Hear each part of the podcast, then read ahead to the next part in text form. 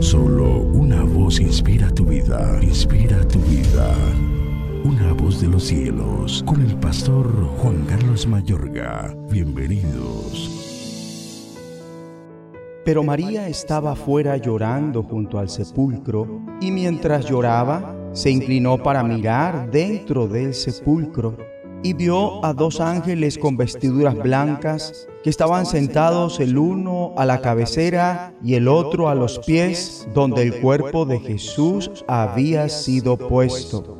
Y le dijeron, Mujer, ¿por qué lloras? Les dijo, porque se han llevado a mi Señor y no sé dónde le han puesto.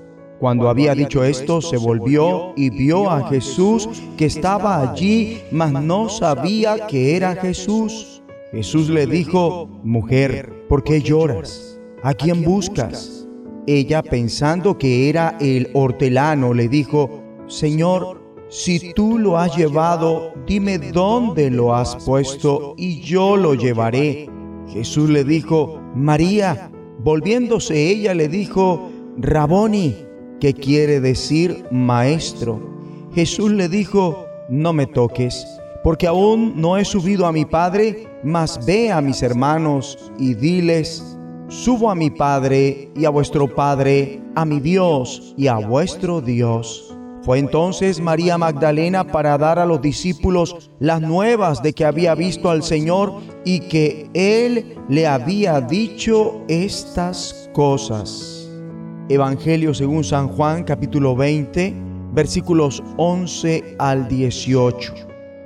Cristo fue ciertamente levantado de entre los muertos. En la alborada de Pascua su tumba estaba desocupada.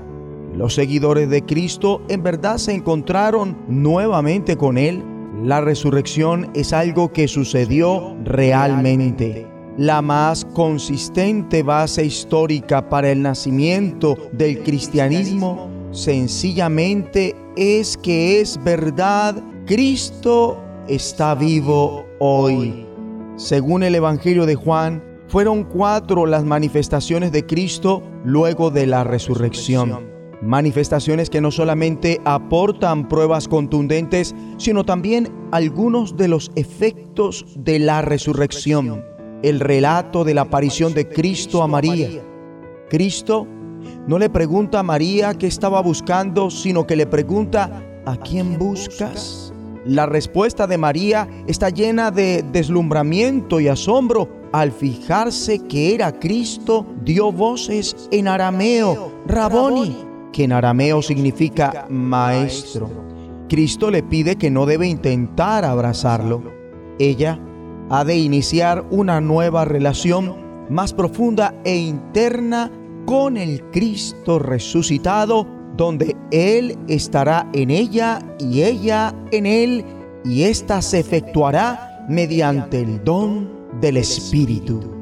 No es suficiente con saber las pruebas reales acerca de la resurrección.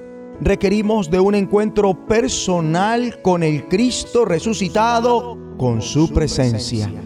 Amable oyente, el mundo intenta frenéticamente hallar la dicha y la paz mental. El manantial de la dicha máxima es la relación con Cristo.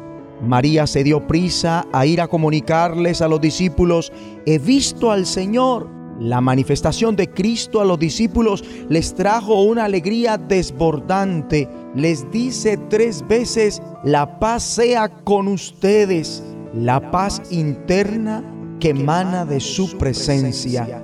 La fe en Jesús de Nazaret trae alegría y paz a todos los que creen.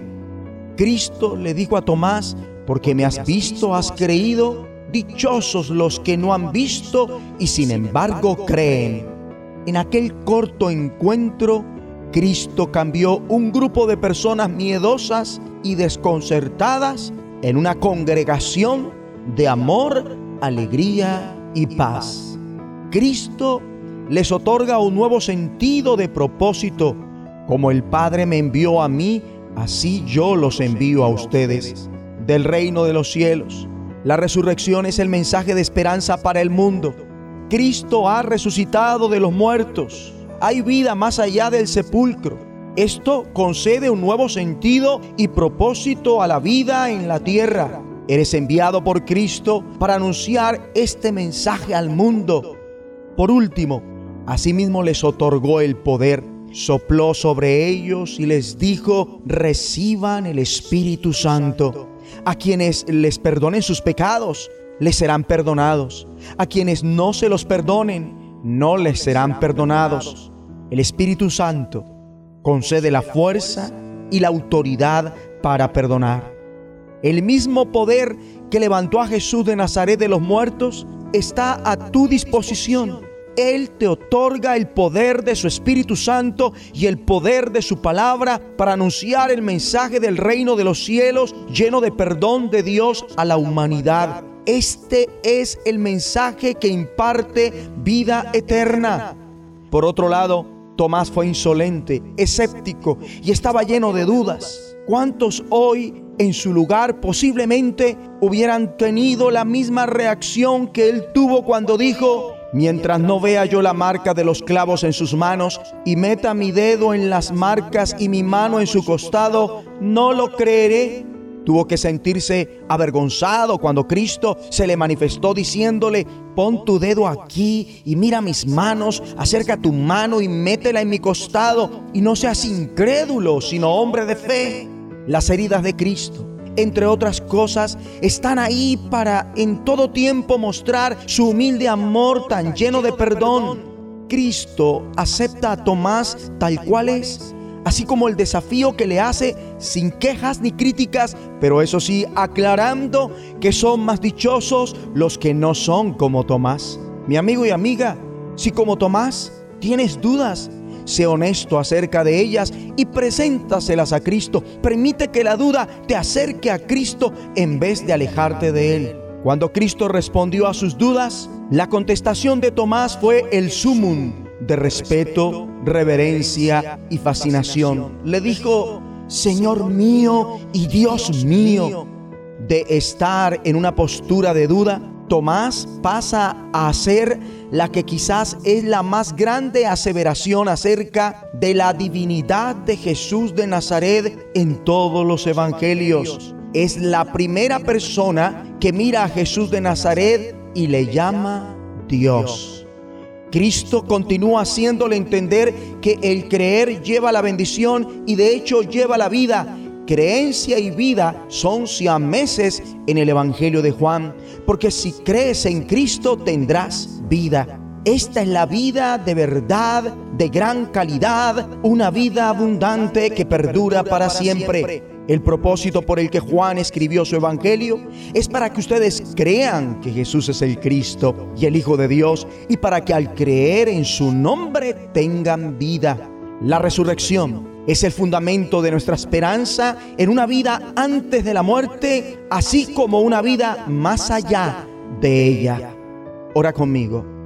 Padre Celestial, en el nombre de Jesús de Nazaret, hoy glorifico a Cristo mi Señor y mi Dios con respeto, fascinación y reverencia. Aleluya. La voz de los cielos, escúchanos, será de bendición para tu vida. bendición para tu vida.